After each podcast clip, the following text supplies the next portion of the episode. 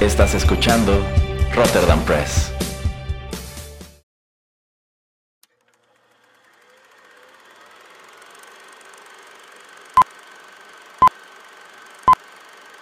Rotterdam Press presenta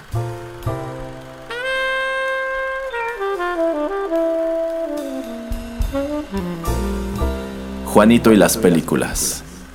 Un espacio reservado para el séptimo arte.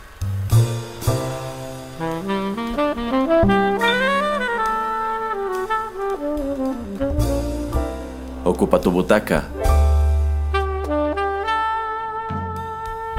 Comenzamos.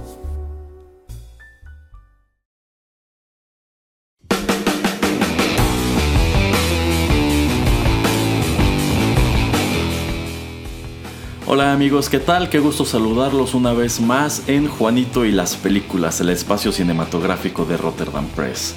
Los saludan estos micrófonos Erasmo en compañía del titular de este programa. Ustedes ya lo conocen, el villano internacional Juanito Pereira. Hola, ¿qué tal a todos? Y bueno, en esta ocasión estamos aquí para hablar sobre una excelente comedia. Yo creo que una de las películas rockeras mejor logradas de toda la década de los 90. ¿De qué título se trata, señor Pereira? El mundo de Wayne. Exactamente, Wayne's World del año 1992, dirigida por Penelope Spheris y estelarizada por eh, Mike Myers, Dana Carvey, Rob Lowe, Tia Carrere, Lara Flynn Boyle y bueno, eh, algunos cameos de otros actores y estrellas de rock. Una película muy divertida, yo creo que es una cinta que no tiene desperdicio. Entonces a lo largo de esta emisión escucharemos algo de la música que se escuchó en ella, también por allí algo que aparece en el soundtrack pero no en la película. Y bueno, les platicaremos sobre este legendario título que la verdad si no lo han visto es bien interesante. Así que sin mayor preámbulo, ¿qué le parece señor Pereira si vamos con música?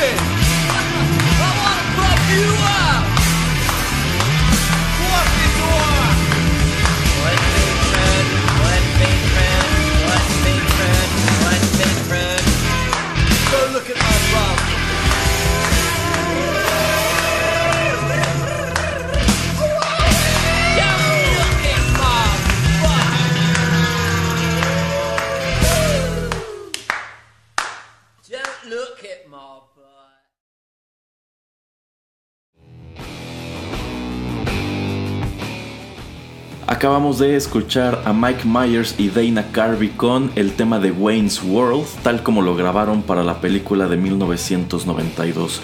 El soundtrack que acompañó a este filme fue publicado bajo el sello Reprise y bueno, consta de canciones que aparecieron en la película, algunas otras que no, incluso también dejaron fuera algunas canciones que sí aparecieron en la película, pero que supongo no pudieron recuperar en el álbum por cuestiones legales. Y bueno, a ver, señor Pereira, cuéntenos de dónde se desprende este peculiar título, Wayne's World. Bueno, Wayne's World eh, originalmente es un sketch que viene de Saturday Night Live, que para los que no saben, para el momento de, bueno, para ahora, pues, que han vivido tal vez debajo de una roca, es un programa que sale todos los sábados en Estados Unidos, creo que ya tiene que 40 años. Más o menos, sí. Em, al aire eh, pues es un programa de sketches que es en vivo, por eso el live de Saturday Night Live. Live from New York, it's Saturday Night Live. Exactamente. Entonces, pues los actores se la pasan toda la semana escribiendo y tratando de hacer sketches, pues eh, no tan largos. Eh, generalmente son entre 2 y 5 minutos cada uno. pues también para no tener que tener tanta presión de aprenderse tantas cosas con público pues en vivo también para ver si las bromas funcionan o no. pues eh, Wayne's World surge aquí, creo que eh, más o menos fue en el año 1988 o algo por ahí, eh, donde sale el primer sketch. Y pues ya después, varios años después, es cuando deciden, ah, pues sabes qué, se me hace una muy buena idea, vamos a tratar de trasladarla a la pantalla grande, haciendo una película que se base en estos dos personajes y en el sketch que pues básicamente lo que están haciendo es grabar un programa de televisión en el sótano de, eh, Wayne. Ajá, de Wayne. Sí, de allí que pues los sketches se llaman Wayne's World porque ese es el título de este programa que se transmite por cable, que pues viene a ser un programa muy de, muy de los años de finales de los 80 y de una parte de los 90 que se hacían pequeñas producciones locales que se distribuían a través de televisión por cable. Pero es, eh, perdón, es televisión abierta. Yo creo que en México nunca ha existido eso, ¿no? Porque, por ejemplo, en esto que me, gusta mucho eso de en, Estados Unidos y también lo vemos con Homero Simpson cuando y también con, el, también con el papá de Malcolm, pero en el radio. Pero, o sea, tú pagas dinero y es gente como un amateur. Bueno, lo que ya vemos ahora en, YouTube. Sí, era el YouTube de esa época prácticamente. Eran producciones pues privadas que se hacían con muy poco dinero y que podían quedar padres o podían quedar malas y tenían una distribución pues muy limitada comparada con grandes cadenas como ABC o NBC. Pero lo bueno es que como se estaba mm, fundada o quien ponía el dinero para tener las cámaras, los micrófonos, la edición, todo era el Estado, o sea, con los impuestos se pagaban estas pequeñas estaciones de televisión. A mí se me hace muy chido eso de que cualquier mensaje que, tú tuvieras o pues cualquier programa que tú quisieras hacer, pues podías ir y decir, ¿sabes qué? Aquí está, ¿cuánto por media hora? No, pues es tanto. ¿Cuáles slots están eh, disponibles? No, pues mira, también te cuesta X cantidad por eh, tal slot.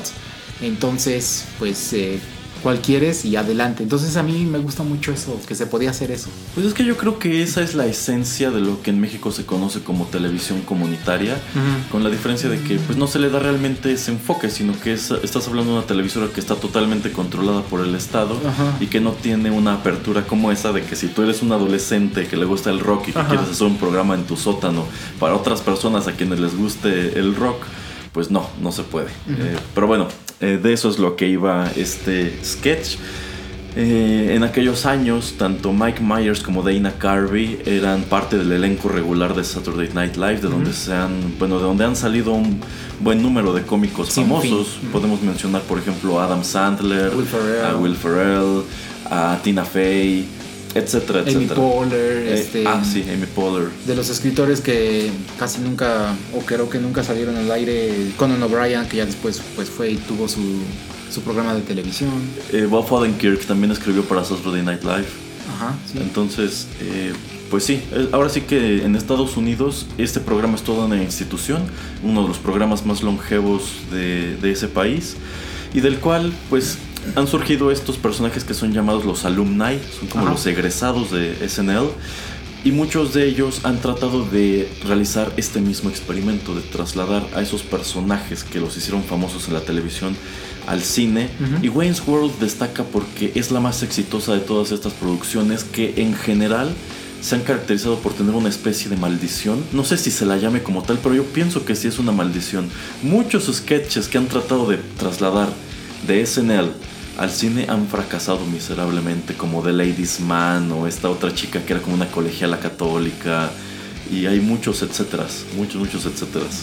Yo siento que mucha comedia funciona tal vez para sketch pequeños y tal vez para cierto tipo de ambientación, pero ya cuando tratas de sacarla, digamos, al mundo real, pues es muy difícil de plasmarla para tener un guion bastante, pues, extenso y bueno, esta película dura hora y media, entonces tampoco es que pues se hayan quebrado mucho la cabeza.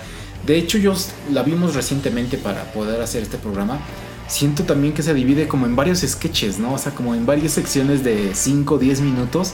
Y a veces como que no funciona. Digo, ya viéndola, pues esta película ya tiene casi 30 años, 25 eh, más o menos. Eh, pues es eso, o sea, mm, como que dijeron, bueno, vamos a hacer sketches un poquito más pequeños y a ver qué tal nos va. Y sí, yo creo que. Yo, yo pienso que esa era como su tirada. Efectivamente, se siente como una colección de sketches utilizando estos personajes. Y funciona muy padre. Eh, Insisto, es la mejor recibida de todas las. de este tipo de películas que vienen de Saturday Night Live. Y pues prácticamente se sostiene como un título de culto. Pero ¿qué le parece, señor Pereira, si hablamos más sobre eso en el siguiente bloque? Vamos.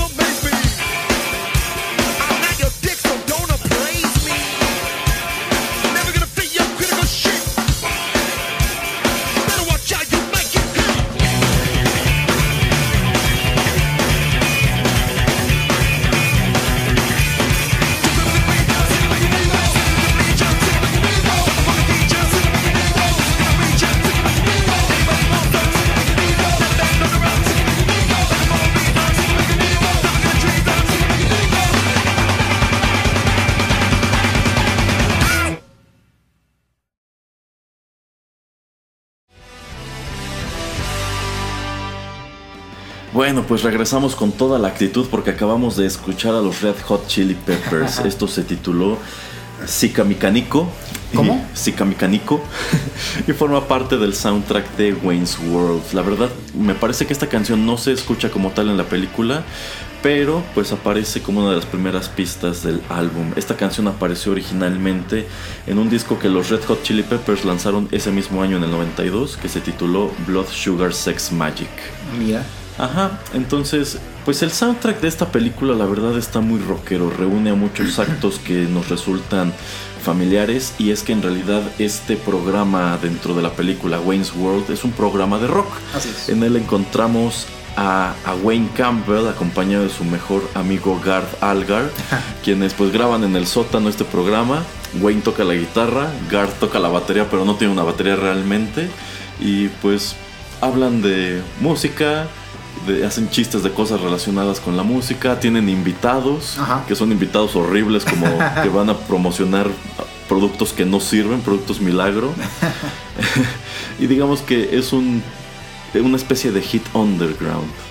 Y en esta película, eh, pues un productor de televisión los descubre y trata de llevarlos a un público mucho más amplio, de darles un mayor presupuesto, eh, digamos que convertirlos en celebridades un poco más grandes con ciertos fines siniestros. Sí, efectivamente, pues lo que estábamos diciendo, esto era en televisión abierta, televisión pública, y el productor pues trabaja para pues digamos una cadena de televisión establecida, donde pues hay patrocinadores, eh, de hecho este mismo patrocinador tiene que encontrar a alguien para que pues pueda eh, pagar el programa para que sea producido, que tiene, que a mí me gusta que trata de encontrar a, a un señor que tiene su propio arcade, o sea que tiene muchas maquinitas. y pues yo no sé por qué eh, no quiere tanto eh, Wayne que, que- que- que se patrocine de esta manera, porque pues tampoco es que fuera un producto así como pues súper raro, ¿no? O sea... Supongo que porque estamos hablando de principios de los 90 en los cuales pues los videojuegos eran vistos como juguetes. Entonces estamos hablando que el suyo era un programa de rock, por barata que fuera la producción, que por ejemplo no tenía un tema de entrada, sino que ellos lo cantaban. este pues como que era la, la música rock era algo era algo padre Sí. y los videojuegos eran algo infantil y de niños o como de perdedores. Puede ser, sí, Entonces sí, yo supongo, creo que por eso... que de allí va, porque hoy día pues son cosas que incluso uno sentiría que van muy de la mano. Al fin de cuentas como que son do- dos cosas, la música rock y los videojuegos son dos cosas que parecen ir dirigidas al mismo público. Sí, y aquí, bueno, entonces Wayne y Garth se enojan y a mí me- me encanta esta escena eh, donde dicen, no, nosotros no vamos a hacer product placement y te ponen como cinco o seis productos en, una, en, una, en un espacio muy pequeño de, de tiempo y te hacen como seis comerciales en medio de la película. Eso es brillante, la verdad eso, eso es brillante. Me encanta que son productos bien noventeros. Pero yo creo que en verdad el productor les dijo, ¿sabes qué? Tenemos a estas seis empresas que tienen que patrocinarse en, la película. Ajá, Tal vez ajá. tienes que poner un póster o tienes que salir comiendo el producto. Y pues yo creo que de alguna manera Michael Myers les dijo, tengo una buena idea para hacer este product placement y que se- sirva hasta como de broma. Pues sí, porque la verdad es un momento muy gracioso. Ahora que lo menciona el señor Pereira, Mike Myers es uno de los escritores de la película. Eh, y yo creo que hasta hoy se sostiene como uno de sus títulos más famosos, después de hacer Wayne's World, que bueno, esto es cuando él ya sale de Saturday Night Live. Su siguiente gran éxito fue Austin Powers, y yo siento que desde entonces es muy... Es un actor que ya no ha sido tan relevante. No. Como que por allí trató de tener un pequeño stint en personajes mucho más serios. La verdad, yo lo último en lo que lo recuerdo es en Inglorious Bastards de Quentin Tarantino y de allí en adelante no tengo idea. Bueno, es porque tú no viste la de Queen, la de We Will Rock You, porque Ah, ahí no. sale. Ah, ok. Pero eso después podemos hablar un poco acerca de esto. Y de hecho cuando, ajá, Ajá. cuando termina las tres películas de Austin Powers, crea un personaje que se llama The Love Guru, que se me hace pues sí un poquito soso, un poquito tonto el personaje. Yo sí vi la película, de hecho es un gurú que la trata de hacer como de India eh, y trata de convencer o de trata de ayudar a un afroamericano que juega hockey, que de hecho eso pues también eh, lo- se supone que tiene que ser lo chistoso porque casi no hay jugadores afroamericanos en, el hockey sobre hielo, casi todo es eh, pues personas de, de de blancas. Entonces a mí esa película sí me gustó, pero no puedo decir, no manches, está buenísima, es el, como un tipo Austin Powers, no. O sea, está pasable, la he visto creo nada más una vez. Eh, si buscan los clips en, YouTube, pues van a encontrar las partes más divertidas. Pero pues hasta ahí, como dice Erasmo, tuvo ese momento de auge y ya después, pues no, creo que de hecho lo que más que ha hecho también es este voces para películas animadas. Ah, sí, me parece que sí, pero bueno, podemos hablar más sobre él y también sobre Dana Carvey en el bloque siguiente.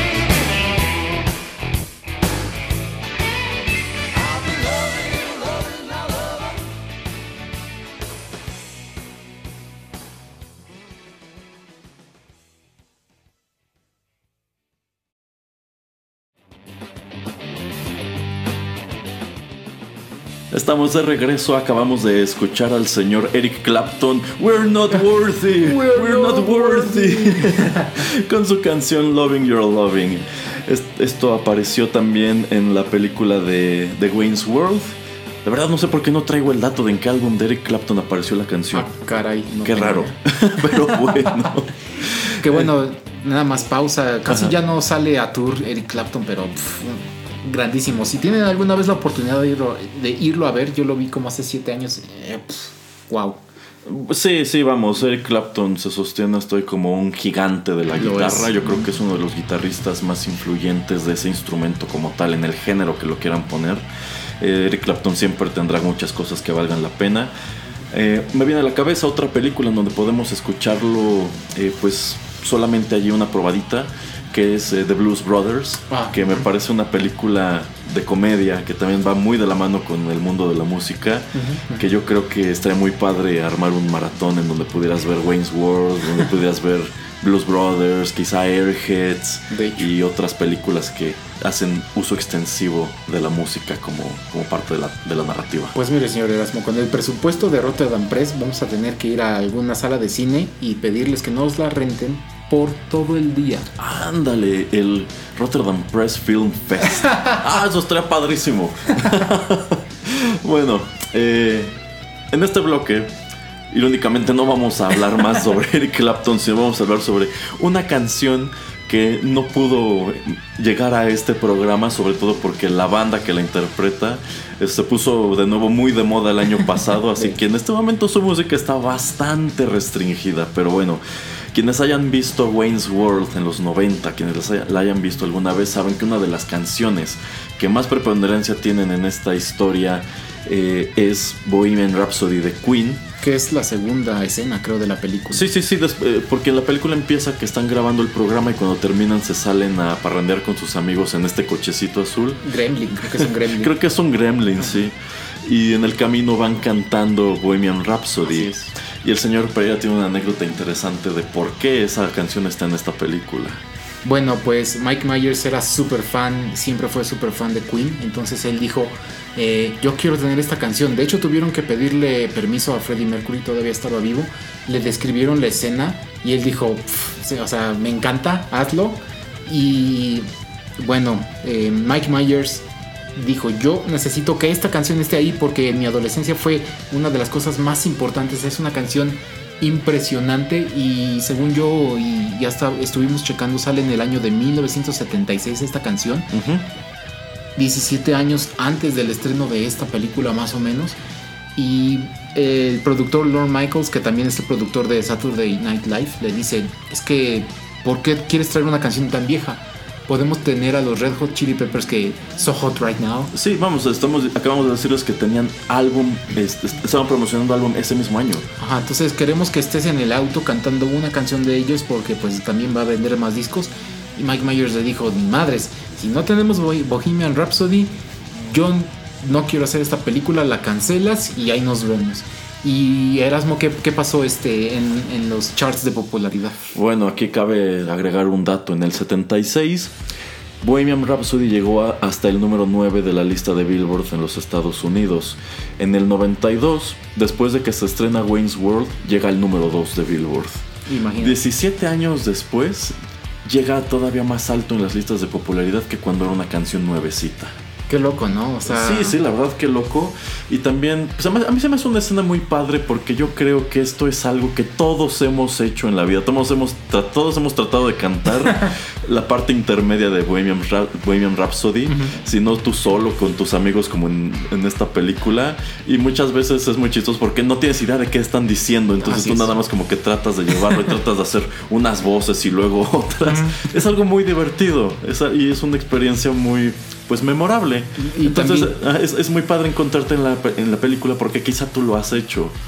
Y también yo creo por la película mucha gente pues mueve la cabeza de, de enfrente hacia atrás por lo mismo, porque como que lo puso de moda y siento que todos los que han visto esta película o que han escuchado la canción como que pues hacen ese movimiento.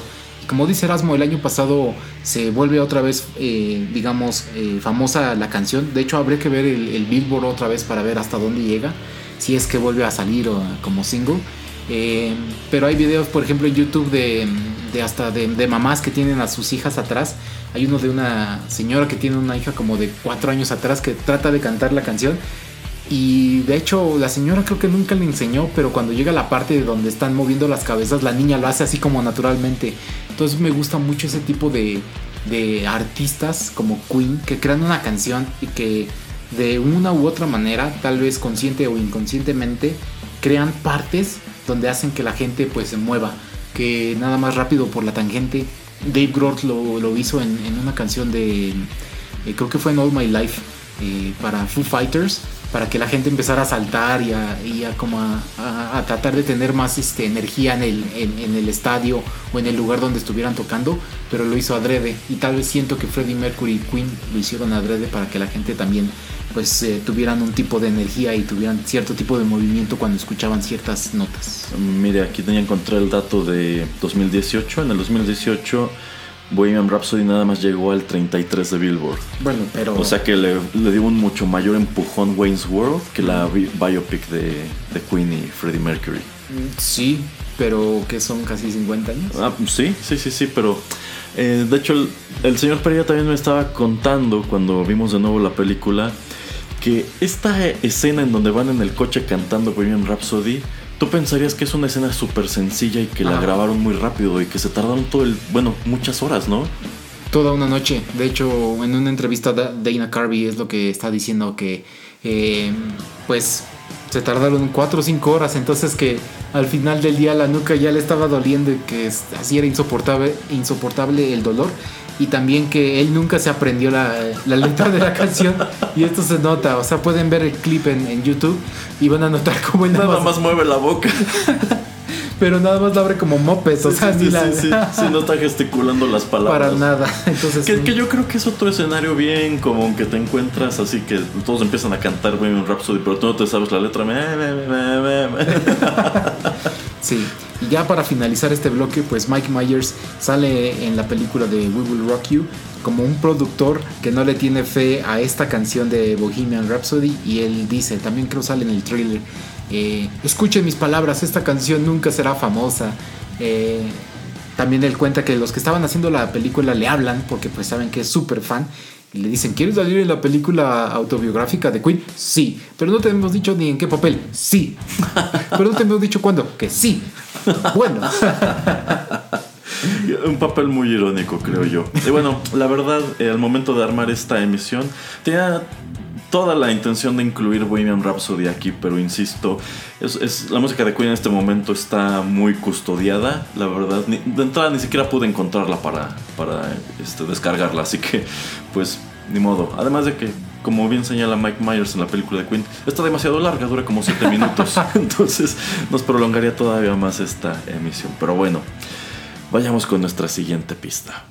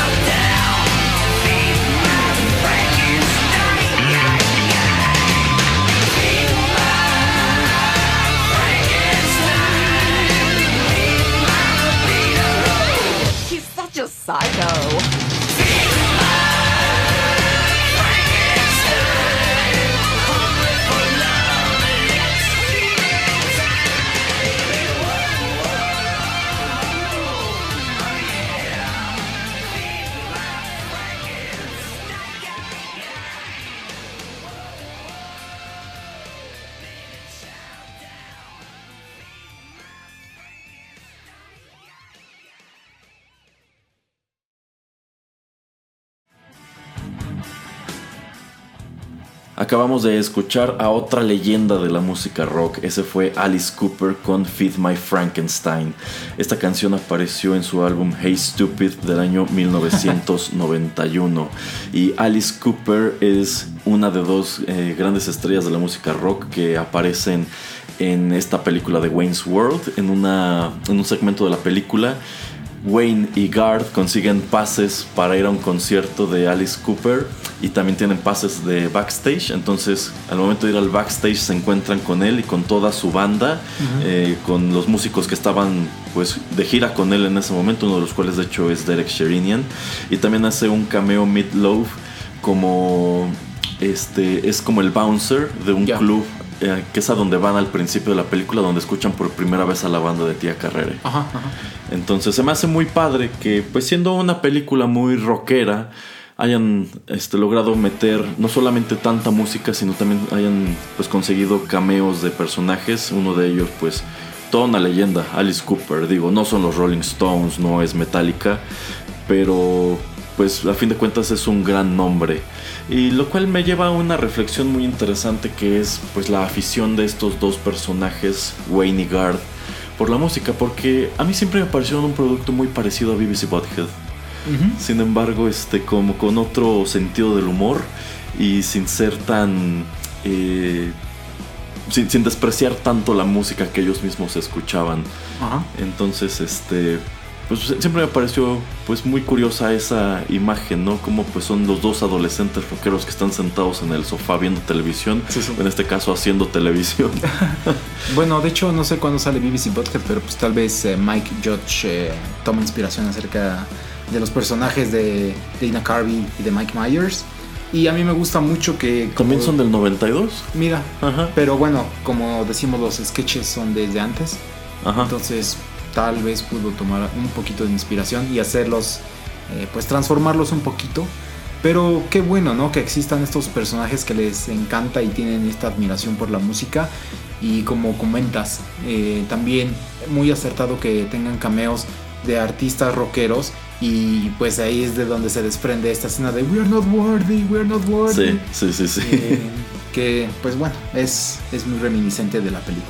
Exacto. Y bueno, ya hicimos mención sobre pues Mike Myers y cómo pues él sí tuvo una carrera posterior que durante un tiempo fue más exitosa, ha tenido sus altibajos, pero si hablamos de su eh, coestrella con quien viene a ser mancuerna aquí en Wayne's World, si hablamos de Dana Carvey, pues estamos hablando de una historia totalmente distinta. Él también empezó en Saturday Night Live. Se hace famoso más que nada por su imitación del presidente George Bush padre. Así es. Eh, y esto como que dio pie a la noción de que Dana Carvey era un gran imitador. Pero lo cierto es que si miramos en retrospectiva, no lo era tanto, porque a fin de cuentas como que no era muy bueno para hacer voces. De pronto tampoco era muy bueno para gesticular. Como que la imitación de George Bush le quedaba bien porque le quedaba bien, pero ya muchas otras cosas pues no tanto. Y pues por desgracia la carrera posterior de Dana Carvey pues no fue para nada exitosa. Eh, y de hecho ya tiene mucho tiempo que él dejó de hacer películas, ha aparecido solamente en cameos, me parece que en películas de Adam Sandler, pero como tal no ha vuelto a tener un papel protagónico como este de Garth Algar y pues más tarde como su propio vehículo hacia el no estrellato que fue The Master of Disguise, que pues a menudo figura en las listas de las peores películas jamás realizadas, lo cual es una lástima porque digamos que vino a ponerle un tremendo punto y aparte a la carrera de Ina Carvey, aunque bueno, también él por aquel entonces había tenido un hijo y él comenta que una de sus motivaciones para alejarse pues tanto de los escenarios, porque dejó de hacer stand-up, dejó de hacer cine, prácticamente se retiró a su casa a cuidar a su hijo, pues fue eso, que él quería pues dedicarse a su familia, no, no, no, quería convertirse en otra de estas estrellas que pues no vieron pasar cómo crecían sus hijos. Este, también algo que se me hace muy padre de esta película es que hay una escena en donde Garth toca un solo de batería. Así es. Dana Carvey toca la batería, entonces allí estás viendo a Dana Carvey tocar y toca muy padre. Este, y tiene relativamente poco que Dana Carvey regresó a los circuitos de stand-up. Incluso grabó un especial para Netflix. Este, Todavía no ha salido. No, sí, sí, sí, ya salió. De hecho, creo que tiene dos o tres años. Oh, no lo he visto. Ah, sí, de hecho, curiosamente no le hicieron mucha difusión, pero allí pueden verlo. En donde, eh, pues al mismo tiempo que hace bromas, también habla mucho sobre su vida personal, Ah. sobre el hecho de que estuvo ausente del showbiz durante mucho tiempo. Eh, y pues hace, bueno, ironiza mucho que prácticamente el highlight de su carrera fue cuando hacía a este muchacho, a Garth Algar, que, bueno, otro dato interesante es que aquí los dos están haciendo adolescentes, cuando ambos estaban muy lejos de la adolescencia. Mike Myers tenía treinta y tantos años al momento de hacer esta película y Dana Carvey era cuarentón. Imagínate. Ajá, sí, de hecho Dana Carvey no lo parece, pero es ocho años más grande que Mike Myers. Sí, no lo parece tanto. De hecho, creo que también eh, Dana Carvey sale en un episodio con Jerry Seinfeld, ¿no? En el de Comedians in Cars Getting Coffee. Según yo. Ah, no estoy seguro, pero seguramente. Según yo sí. Viene, Creo que en la segunda temporada, ¿no? Mm, creo que sí. Ajá, entonces, eh, pues se me hace padre que todo este tiempo después estemos otra vez reencontrándonos con él. Ojalá volviera a tener este incursiones en el cine con todo este boom de la nostalgia por películas de los años 80 y de hacerle secuelas todos estos años después, no me sorprendería que de pronto se animaran a hacer otra película de Wayne's World del mismo modo que Keanu Reeves y Alex Winter ya dijeron que harán otra película de Billy Ted. Entonces creo que sería interesante abordar a estos dos esta cantidad de años eh, más tarde. Sí, porque creo a um, Mike Myers también está en pláticas o está pensando hacer otra de Austin Powers, imagínate. Pues a mí me sorprendió que en su momento no se haya animado a hacer Austin Powers 4 porque a mí me gustaron mucho las tres películas. Creo que puede presumir que tiene una trilogía en donde todas las películas valen la pena, todas tienen algo nuevo que ofrecer. No es una trilogía que se sienta como que son refritos de la original. Sí, tienes razón, pero tal vez se cansó, tal vez quiso, como te digo, eh, saltar a otros personajes que pues no le funcionaron y entonces dijo, no, voy a descansar un poco y dejar eh, estos escenarios por un rato. Sí, sí, sí. Pero bueno, otra de las actrices que tiene un papel muy destacado en esta película, yo creo que sobre todo destacado por el hecho de que pues demuestra una- un, un- un talento musical eh, muy sorprendente, es eh, Tia Carrere, quien interpreta al interés romántico de, de Wayne. Interpreta a Cassandra Wong, quien es la bajista y vocal de una banda ficticia llamada Crucial Taunt. Eh, y bueno, tiene varios números musicales a lo largo de la película. Ella es quien está tocando el bajo, ella es quien está cantando. Sí, eso y qué buena voz tenía y qué Sí. guapa era esta mujer en, eso, en aquel Oh, sí, entonces. sí, ¿eh? sí, sí, sí. Sí, sí, sí. Pero bueno, precisamente para nuestra siguiente canción y ya ir terminando esta emisión dedicada a Wayne's World, ahora escucharemos a Tía Carrere.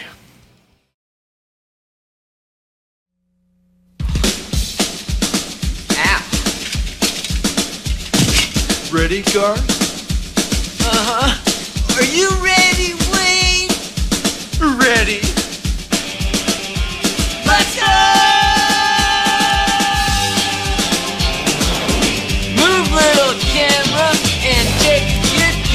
yeah.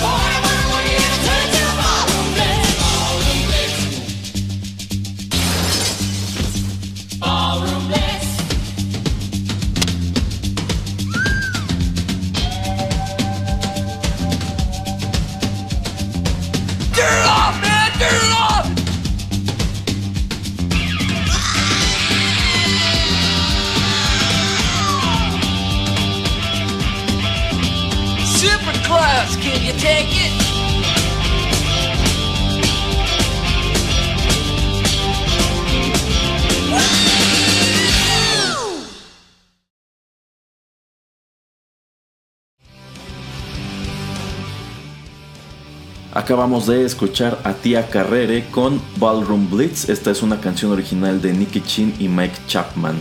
Ella grabó esto en específico para la película Wayne's World de 1992. Eh, de las canciones que ella interpreta para la película, en realidad las, las únicas que se grabaron como tal completas fueron esta y hay otra, ¿cómo cómo se llama?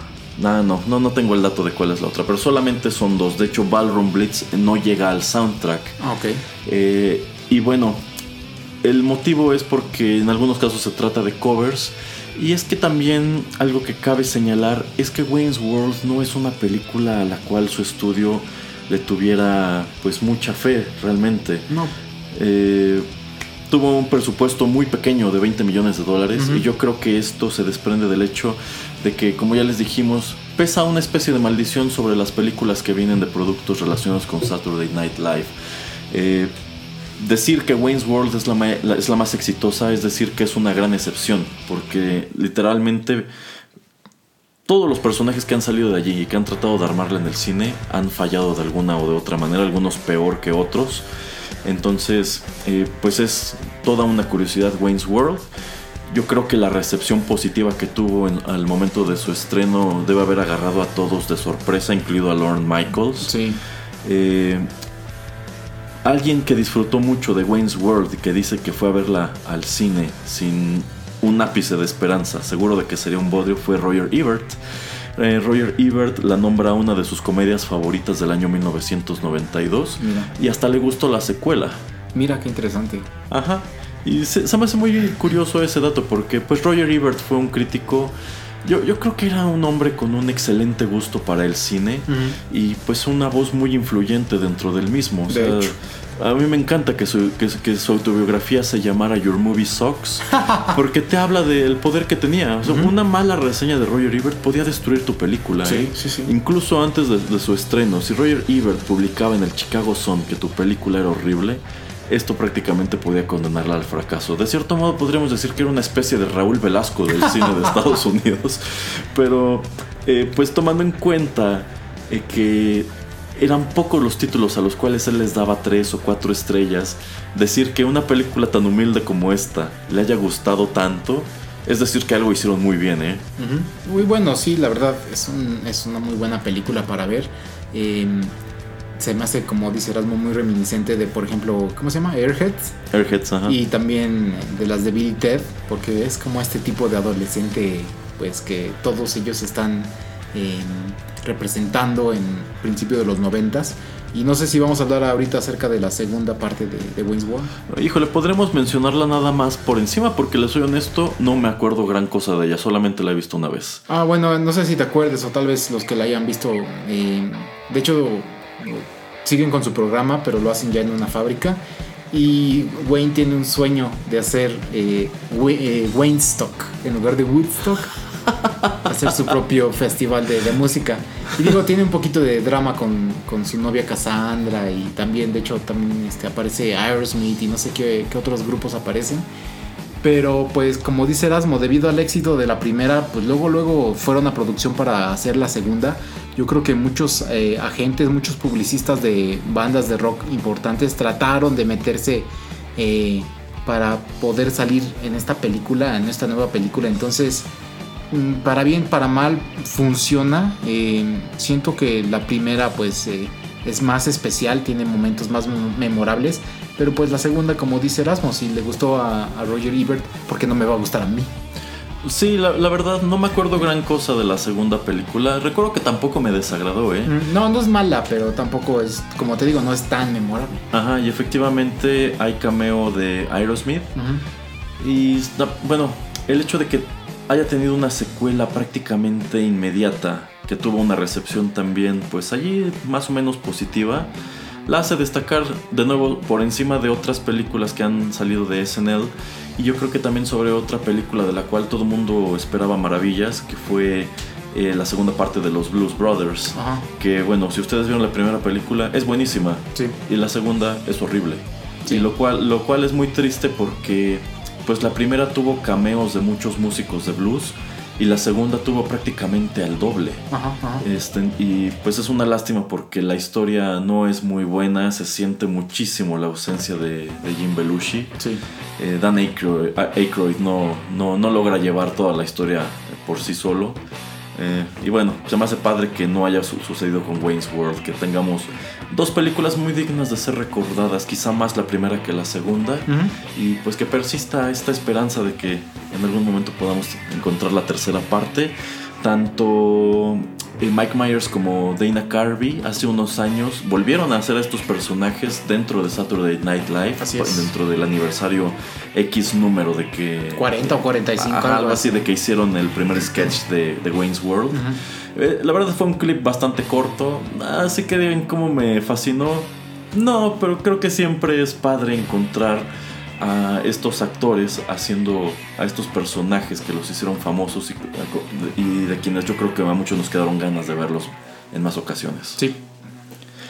Y bueno, eh, pues con esto estamos llegando al final de esta emisión de Juanito y las películas. No sé si el señor Pereira tenga algo más que agregar. No pueden verla en YouTube en inglés con subtítulos en español. Creo que así es como lo hicimos nosotros. Fueron como 25 pesos, entonces no está tan cara. Eh, sí, de hecho, este mm, la busqué primero en Netflix. En Netflix no está. no está. Tampoco está en, en Prime. Pero sí la pueden rentar ef- efectivamente en YouTube. Y de hecho, estaba viendo que YouTube ya te da opciones de calidad. Porque nosotros la vimos en calidad DVD. Ah. En inglés subtítulos con español. Pero si pagas el doble, 50 pesos, la puedes rentar en calidad, en, en HD, en calidad de Blu-ray. Mm. Y de hecho también está disponible en el servicio de Cinepolis Click, que si no lo han utilizado, pues también está muy interesante porque tiene un gran catálogo y solamente pagas lo que ves. De hecho allí te da la opción de que puedes comprarla. Ajá. Y comprarla cuesta 100 pesos. Mm, y ya con eso puedes verla cuantas veces se te antoje dentro de la aplicación. Ahí, está el, ahí está el tip. Sí, a- a- a ese tip les doy para que no dejen de ver buenas películas como Wayne's World. bueno, pues muchísimas gracias por habernos acompañado en esta emisión de Juanito y las películas. Esperamos la hayan disfrutado, esperamos les haya gustado la música. Insisto, si no han visto Wayne's World, háganlo, se van a divertir un muy buen rato. Échenle una oreja al soundtrack, que está también muy padre. Y bueno, pues por nuestra parte es todo. De nuevo, muchísimas gracias. Nosotros somos Juanito Pereira y Erasmo. Y los esperamos, ya saben, todas las semanas con más contenidos de Rotterdam Press. Bye.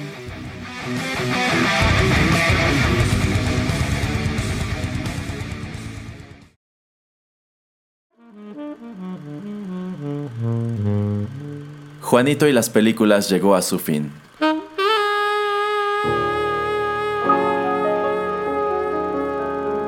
Pero no te vayas todavía, que hay permanencia voluntaria. Quédate con nosotros en Rotterdam Press.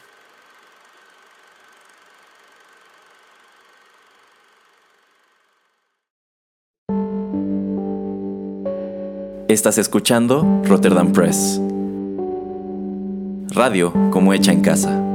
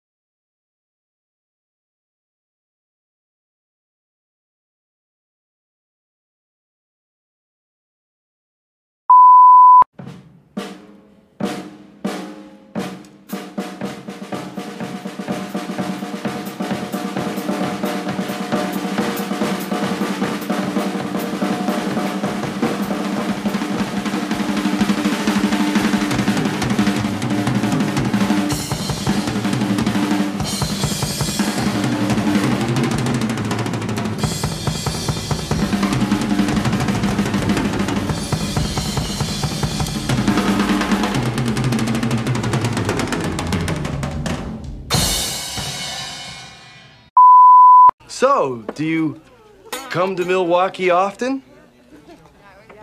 Well, I'm a regular visitor here, but Milwaukee has certainly had its share of visitors.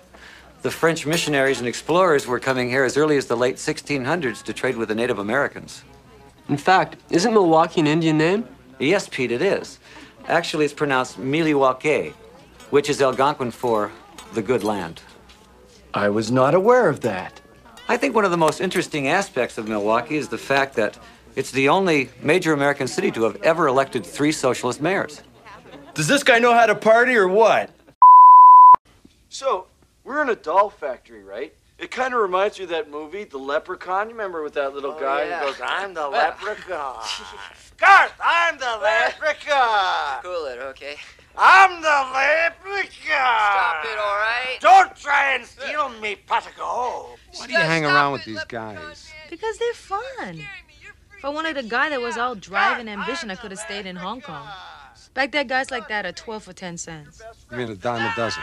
Maybe where you shop. I think you underestimate them.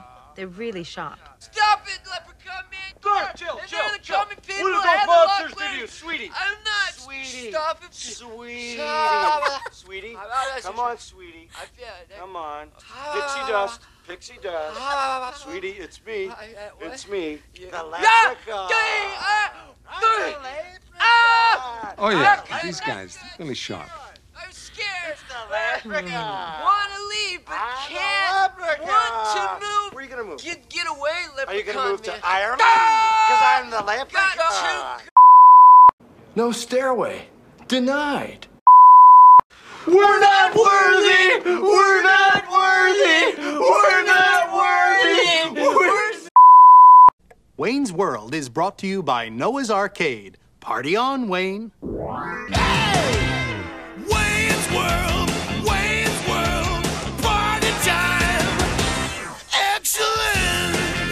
It's Friday. It's 11:30. It's time to party with your excellent host Wayne Campbell, and with him as always is Garth.